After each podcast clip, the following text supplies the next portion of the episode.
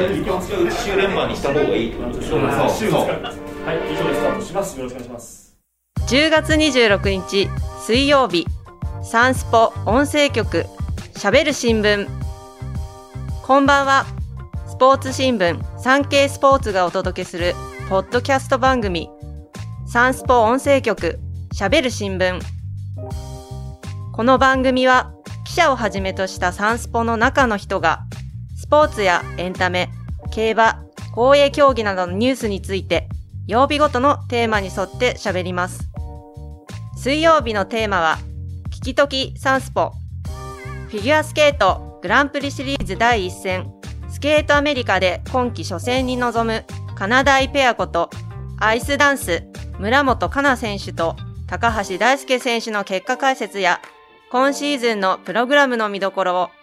私、サンスポ編集局運動部一般スポーツ担当のすみがお届けします。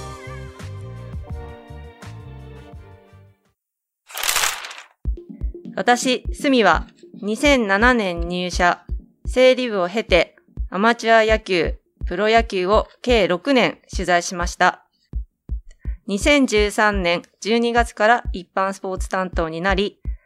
フィギュアスケートは13年12月の全日本選手権から取材をしています。約9年携わっています。一般スポーツ担当というのは、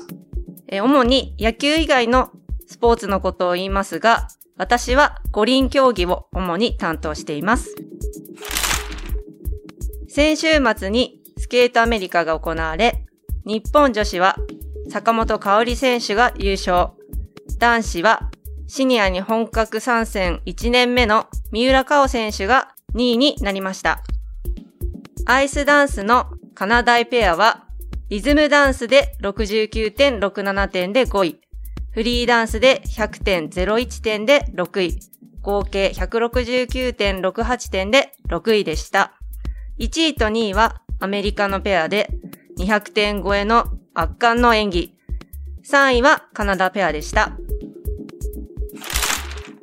カナダイペアの今季のテーマは、リズムダンスがラテン、フリーはオペラ座の怪人。リズムダンスは速いテンポで、フリーダンスは美しいポーズが魅力的な演技で、リズムダンスはとにかく次から次に技が繰り出されて、もう瞬きする間に終わっちゃうぐらいのすごい速い動きで、うわ、練習してきたなっていう演技を見てもう感じました。あと、演技が始まる前になかなか音楽が鳴らなくて、ちょっとポーズをしたまま待ってる時間があったんですけど、そこでカメラ目線でこう挑発するようなにやりとした表情二人が浮かべていたのを見て、あ、去年より全然余裕があるなと感じました。得点自体は少しミスもあって伸びきらなかった部分はありますけど、全然去年とは違う新しいカナダイを見たような気がしました。一方で、フリーの方は、ポーズがすごい、一個一個のポーズがすごい綺麗で、なんか魅了されて、されてしまう感じ。高橋選手が、あのー演技前に、リズムダンスの速いテンポと、フリーダンスの、まあ、美しい曲調の変化をしっかり出して演技したいって言ってたので、それがすごいよくできてるなというふうに感じました。今回の演技を見て、先シーズンと全然違うなというふうに話しましたが、先シーズンまではまだ結成して2期目ということで、演技中にぶつかって転んでしまったりとか、ツイズルが合わなかったりとか、あまり詳しくない人が見ても、あ、ミスがあったっていうのがわかるような演技もあったんですけど、今回のスケートアメリカに関しては、ツイズルがすごく二人とも合っていて、これはすごい練習してきたなっていうのを見ていて感じました。で、去年は結成2期目で、自分たちがどれだけ進化できるかというところをテーマに1年間やっていたんですけど、現役を続行すると決めて、今期は正確に丁寧に深い方の進化を意識していると言っていました。で今大会は直前にハリケーンの影響でホームリンクが使えなくなり、練習場所を転々としながらこの大会に臨んだんですけど、それでも合計169.68.61という結果を残して次につながるいい試合だったと思います。冒頭にカメラを見てニヤリってするのも余裕がなきゃできないことなので、そういったことができるところまで追い込んで練習してきたんだなっていうのが演技を見て感じ取れたので、深い方の進化をテーマにしてやっていると高橋選手がおっしゃってたんですけど、まさにそれが演技に出てきてるなというふうに感じました。あと言い忘れたんですけど、フリーの演技の得点が出た時に、お客さんからブーイングが起きて、で、それはもっと点数出していいんじゃないっていうブーイングだったので、お客さんたちの評価がすごい高かったのを感じました。なので本人たちもそれがすごく自信になって次の試合につながるんじゃないかなと思います。で、今季の最大の目標は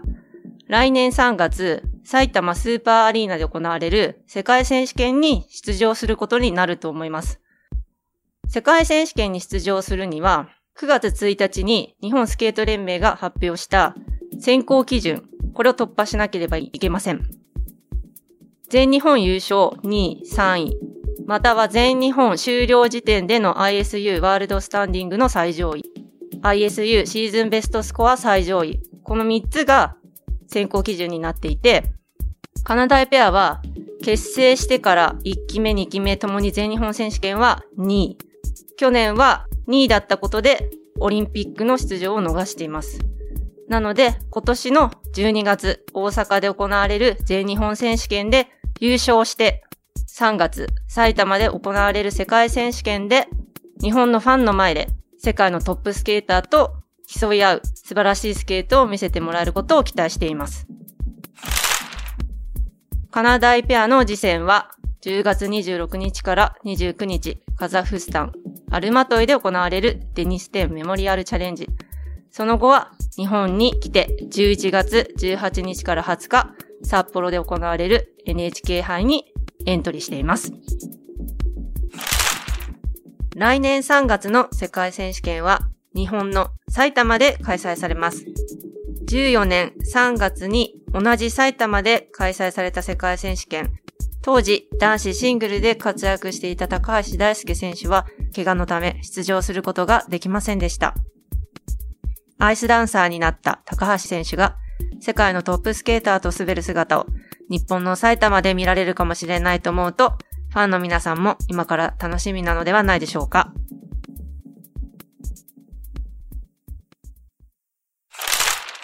今回お届けした内容の関連記事は、産経電子版産経スポーツ、または概要欄のサンスポウェブへのリンクからお読みいただけます。また、番組では皆様からのご意見、ご感想をお待ちしています。SNS に投稿する際は、番組名、ハッシュタグ、喋る新聞、喋るはひらがな、新聞は漢字、水曜日のテーマ名、ハッシュタグ、すべてカタカナで、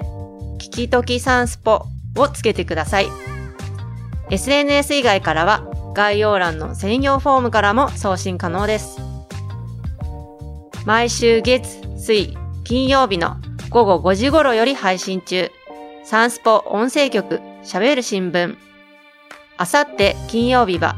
耳よりサンスポサンスポ紙面に掲載された1週間の記事から音声局がピックアップした耳寄りなニュースをお届けします。週明けて月曜日はなるほどサンスポサンスポレースクイーンアワードの取材裏話やレースクイーンの魅力についてサンスポ編集局文化報道部の山下信樹編集委員がお届けします。そして来週も水曜日は聞きときサンスポ今話題のあのニュースを記者が解説、現場からのリポートも交え、あなたの知りたいに答えます。サンスポの紙面や本番組では、今シーズンもフィギュアスケートに関する情報を発信していきます。ぜひチェックしてください。それではまた明後日金曜日午後5時頃にお会いしましょう。今回はサンスポ編集局運動部の隅和美がお届けしました。